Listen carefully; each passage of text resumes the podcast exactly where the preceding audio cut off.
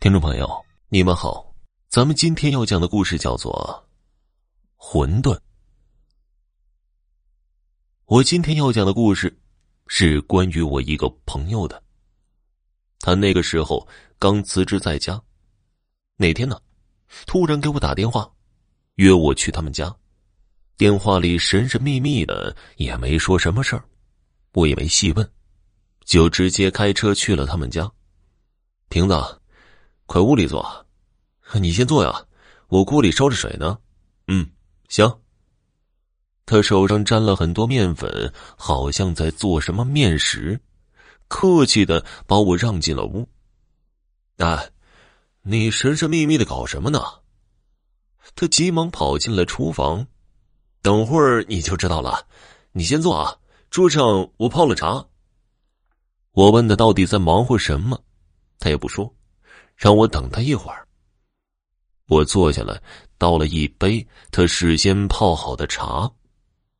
来了来了，喝了没几口，他就端着一个大碗从厨房里出来了，一脸兴奋的往我面前一放，是一碗馄饨，上面撒着香菜、葱末，热气腾腾的，一股扑鼻的鲜香味儿。你神神秘秘的就整了这一碗馄饨？哎呀，你先尝了再说嘛！我还以为他在鼓捣什么呢，结果就是一碗馄饨。那，你快尝尝啊！他一脸期待的催着我快尝尝，我就舀起了一个。馄饨包的挺好，皮儿薄馅儿大，看着挺有食欲的。他瞪大眼睛看着我，把馄饨放进了嘴里。还别说呀。这馄饨的味道还真是鲜美，太具体的我也不会形容，就觉得好吃。味道怎么样？等我把嘴里的馄饨咽下去，朋友急切的让我发表一下意见。你什么时候学的这手艺啊？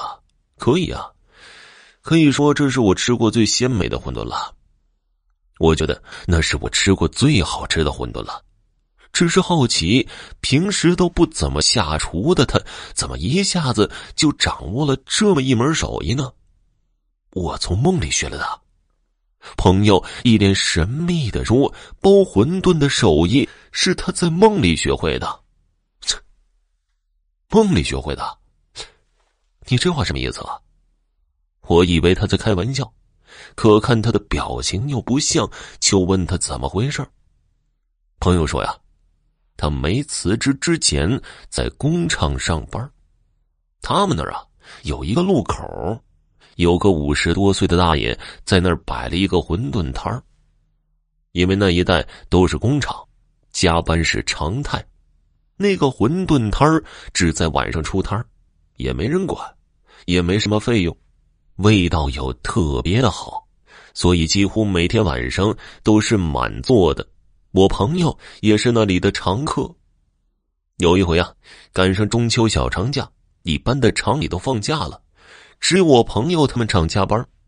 那天晚上下了班，他又去馄饨摊吃馄饨，一见没什么人呢，他就说了：“大爷，今天好像没什么人呢。”啊，今天都放假，加班的人少，反正也没什么人，您坐下聊会儿呗。因为常去都熟悉了，买馄饨的大爷就过来坐下了。我朋友给他递了一根烟。大爷啊，您这手艺是真好啊！跟谁学的？他们就聊起了关于包馄饨的手艺。哎呀，呃，这事儿说起来可就有点玄乎了，你想听吗？卖馄饨的大爷谈及此事，显得有些神秘。他说：“呀，以前在那儿卖馄饨的可不是他，而是另外一个人。他在后面的工厂里做保安，一个月拿两千多块钱死工资。每逢夜班，都会到馄饨摊上吃碗馄饨。人少的时候，就跟老板聊上两句。老板说。”他那馄饨摊儿没什么费用，一个月下来能挣个万八千的。说有那么一天呢，大爷下了班，想去吃馄饨，却发现并没有出摊儿，后来一打听才知道，老板在出摊回家的路上被车给撞死了。大爷就觉得挺可怜的，以后也没了口福了，就买了些烧纸给烧了。可是没想到啊，当天回到家里就梦到了卖馄饨的，而且啊还把包馄饨的技法全都教给了他。大爷一觉醒来，觉得这梦有些奇怪。卖馄饨的在梦里教给他的方法，他竟然全都记住了。大爷就买了肉馅，凭着梦里的记忆，擀皮儿和馅，包起了馄饨。煮完这么一吃啊，嘿，竟和馄饨摊上的味道一般无二。大爷便辞了保安的工作，在路口支起了馄饨摊儿，生意好的不得了。一个月可以剩下万八千块钱，顶当保安几个月的工资了。朋友把关于馄饨的事讲了一下，让我奇怪的是配方怎么到他的手里了。朋友故作神秘的让我猜，想到他之前说的，我脑子里蹦出一个答案。你说的卖馄饨的大爷，不会也死了吧？最开始卖馄饨的死后，把配方交给了保安大爷。保安大爷不可能平白无故的把配方交给我朋友。朋友露出了一副阴森的表情，肯定了我的答案。这事儿让我很难相信。朋友就又接着给我讲关于馄饨的事儿。他说那天呢，他下夜班有点晚了。想去吃碗馄饨再回家，又担心那个点儿可能收摊了。他正往馄饨摊那儿走呢，在他身旁嗖的一下开过去一辆大货车，车速极快，擦着他的衣服就开过去了，吓得我朋友指着货车破口大骂。还没等他骂完呢，就听到“砰”的一声，大货车好像撞到了什么东西，来了个急刹车。朋友心里咯噔的一下，心说这是出了车祸，被大货车一撞，不死也得残呢。因为那个时候很晚了，周围根本没有别人，我朋友就跑过去想看看撞到了什么，能不能帮上忙。等跑到近前，往车底下一看，脑袋嗡的一下。被撞的是一辆三轮车，车上的东西散落一地，骑车人被碾在了车底下。被撞的正是收摊回家的卖馄饨大爷。朋友上前把卖馄饨的从车底下拉了出来。等看到上身的时候，吓得他一屁股坐在地上。虽然知道没救了，但他还是打了幺二零。救护车到了之后，确认人已经死亡了。把尸体和受伤的大货车司机一块给拉走了。朋友觉得，买馄饨的大爷死的挺惨的。加上我们那里有个说法，碰到了死人得烧纸送送，不然会被缠上的。我朋友就在隔天买了些烧纸、元宝什么的，到出事的地方烧给了那位大爷。他说。纸烧到一半的时候，突然刮起了一阵小旋风，火苗一下蹿起老高。